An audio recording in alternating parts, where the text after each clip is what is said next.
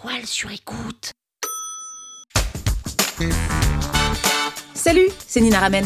Vous voulez transformer les mots en euros? Vous êtes au bon endroit.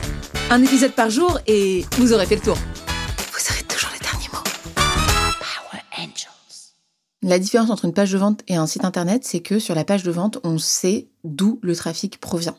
Le trafic, il peut provenir d'une publicité Facebook ou d'une publicité Instagram, d'un article de blog, d'un post euh, LinkedIn ou un post Instagram qui n'est non sponsorisé, ou d'une newsletter. Donc, a priori, on sait d'où ils viennent. Je reprends l'exemple du dernier épisode sur la personne qui est Instagrammeur ou la personne qui est aventurier et qui veulent tous les deux un appareil photo avec 150 mégapixels. On va leur amener des bénéfices qui sont différents. L'Instagrammeur, on va lui dire que c'est parfait pour avoir la qualité qu'il faut pour faire ses vidéos, ses photos, etc.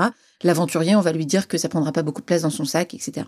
Donc, Imaginons que j'écrive un article de blog sur les cinq photos à avoir absolument prises lorsqu'on est Instagrammeur. Et ben là, je vais pouvoir glisser dans cet article de blog des liens vers ma page de vente. Typiquement, euh, faites une super photo là avec un lien vers cet appareil photo. Et donc là, la personne, elle arrive sur une page de vente. Et comme l'article, il est orienté pour l'Instagrammeur, l'argumentaire sur la page de vente va être proche de celui de l'Instagrammeur et de sa réalité et de ses bénéfices à lui.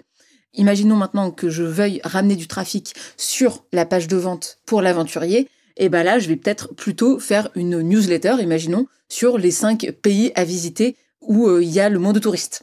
Et typiquement, là, à l'intérieur, je vais plutôt glisser des liens vers la page de vente vers ce même appareil photo, mais avec une page de vente qui est orientée aventurier, du type euh, ça prend pas de place dans ton sac, il y a pas beaucoup de poids, ça résiste à l'eau. Et donc là, on a un même produit, mais qu'on va présenter de manière différente en fonction de la personne qu'on a en face de nous. Et comment est-ce qu'on amène du trafic sur ces pages-là? C'est pour ça que c'est pas un site internet, c'est bien des pages de vente, c'est que on va ramener du trafic qualifié sur la page parce qu'on sait en fait le persona qu'on attire.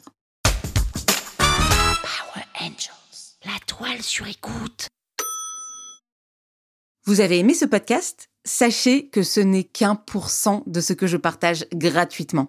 Si vous voulez en savoir plus, abonnez-vous à ma newsletter, le lien est en description.